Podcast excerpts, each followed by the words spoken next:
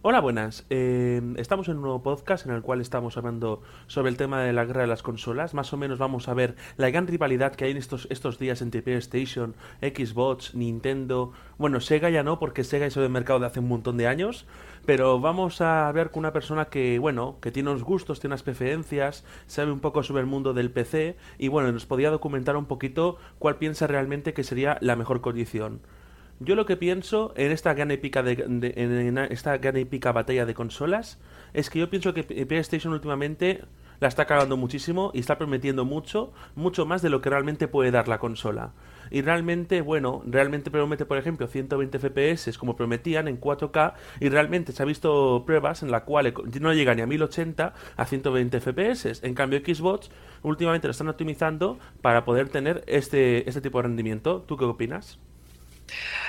Yo preferencias no tengo. Yo siempre voy a comprar la calidad. No voy a buscar. Yo, yo si sacas una buena consola, si tú, tú, tu empresa saca una buena consola, voy a decir es buena consola. Yo no voy a tener, favoritismo dici- diciendo el PC es mejor, las consolas no valen una mierda. Sí que valen, porque el consumidor medio no suele tener tanto dinero para poder montarse un ordenador de un calibre extra, eh, extra, por así decirlo, muy, muy alto.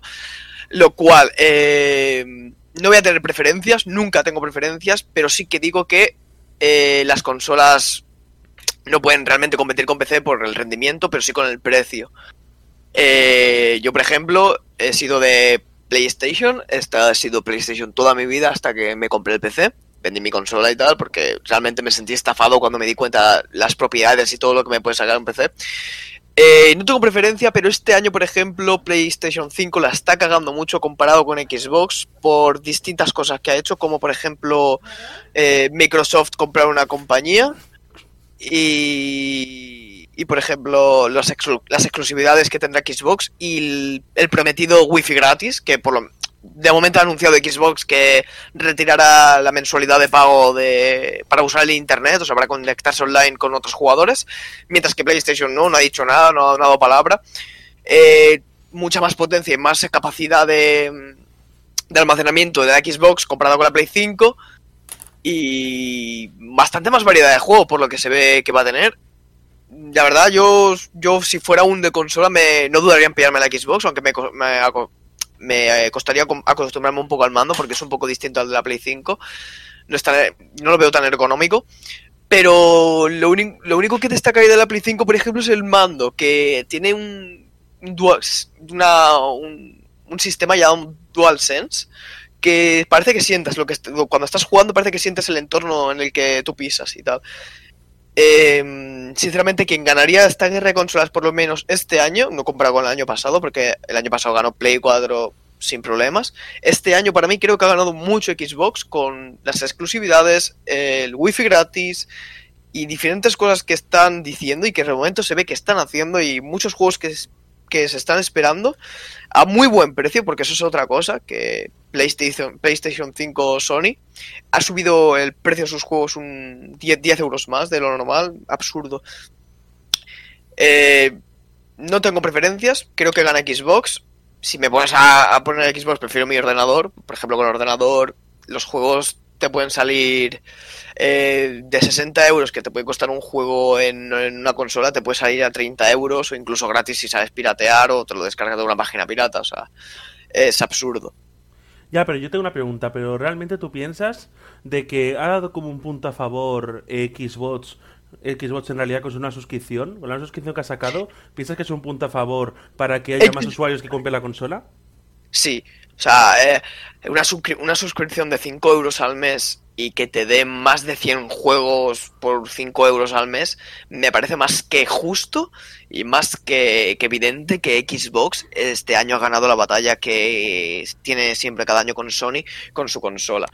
Eh, el único punto que no me gusta mucho de Xbox es que eh, si quieres expandir tu, tu, tu almacenamiento, de momento no hay distribuidoras, pero las que son oficiales de Xbox cuestan mucho dinero. Cuestan mucho dinero si quieres expandir tu, tu disco duro, por así decirlo.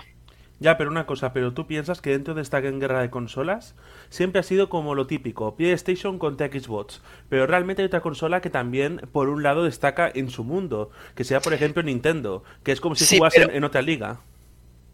Claro, es eso. Juegan en una liga que ni Xbox ni Play 5 han sabido traspasar bien. Play 5 lo intentó en su momento con PSP, que fue más o menos bien.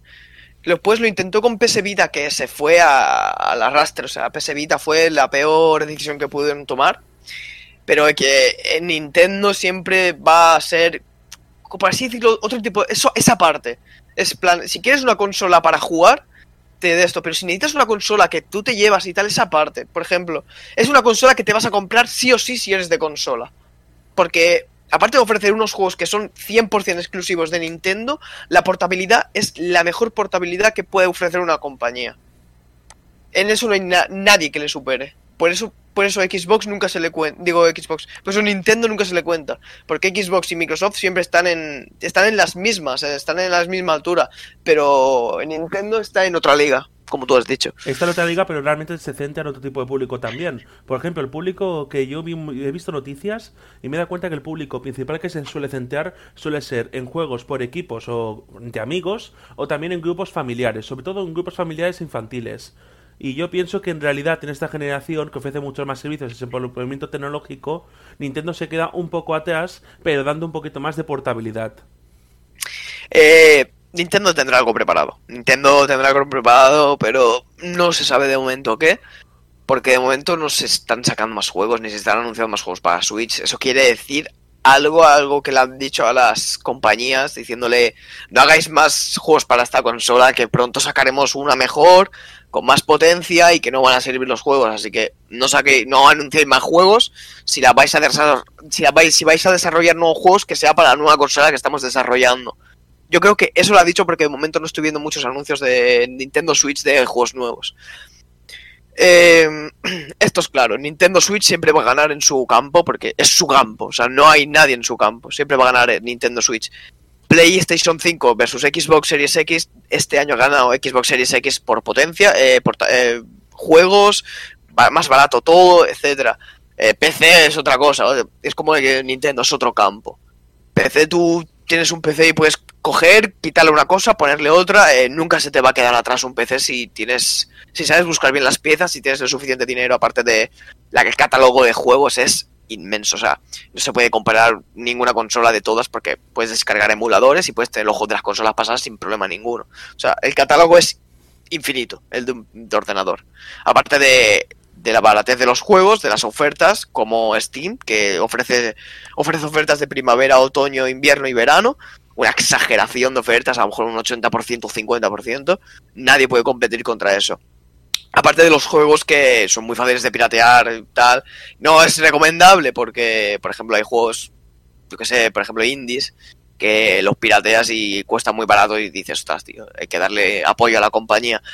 Eh, PC siempre va a ganar, Nintendo siempre va a ganar. Este año ha ganado Xbox so- frente a Play. Eso es lo que yo creo y que creo que, que Aaron me puede confirmar. Yo la verdad es que estoy totalmente de acuerdo con lo que tú comentas. Yo lo que pienso básicamente es que PlayStation este año ha intentado como ir la, la típica empresa sobrada, porque como él sabe que la antigua generación de consolas en realidad consiguió muchas ventas, muchas más que Xbox, por una mala publicidad que tuvo Xbox y algunas cagadas que tuvo, y por eso se piensan que ahora están como el Top Master, como que ese público le va a seguir sí o sí, aunque la caguen, aunque suban los precios, aunque hagan mil cosas, piensa que su público le va a seguir, pero no va a ser así, los jugadores somos tontos. Y además que Xbox se está ahora mismo incrementando cosas nuevas para que los jugadores estemos más contentos, tengamos más entretenimiento y se está centrando en un mundo que no se ha centrado ninguna de las 10 consolas, que es el mundo del PC. Porque, por ejemplo, el Game Pass está haciendo que ta- tanto gente como de PC como gente de consola puede disfrutar de títulos eh, con una suscripción realmente económica, porque realmente es como el Netflix de los videojuegos. A nadie se le había ocurrido esto. Y Nintendo también la está sacando bastante bien últimamente, pues está haciendo una cosa que mucha gente quiere realmente. Poder estar tranquilamente en su sofá, en su cama, o tranquilamente, cómodamente, puesto así tumbado, poder, pudiendo estar jugando videojuegos. Aunque se haga una resolución más baja, una calidad gráfica más baja, Nintendo a eso no le da igual. Lo que le importa es la portabilidad y la comodidad. Que es el objetivo principal de Nintendo y es el target específico que tiene, porque por ejemplo, PlayStation, el target, pues gente que está acostumbrada a jugar a juegos tipo eSports, que no valen muchos recursos y que en realidad eh, son Sonyers porque, mira, se la ha metido en la cabeza. Xbox, un público mucho más limitado, pero a su vez un público más fiel que le gusta más pues la calidad que, tiene muchos más servicios y Nintendo es un público más pues típico típica persona de family friendly, sí, family friendly. sí, entre 8 y 12 años más o menos pongamos una media con mucho 14 que le gustan No, los bueno, videojuegos o si no la gente También o la de gente- gente de deporte, cosas así. O sea, O si- o si- es, o es si no para todos los públicos. O si no, la gente que le gusta lo clásico. Gente que le gusta lo clásico como los Pokémon, como, no sé, como Mario, lo clásico. Que aunque no lo quieras, Nintendo, ya, con lo clásico, un montón de gente que aún lo juega. ¿eh? Pero bueno, yo pienso que ha sido una conversación muy interesante, un podcast muy interesante. Y muchísimas gracias por haber participado. De nada, gracias por invitarme.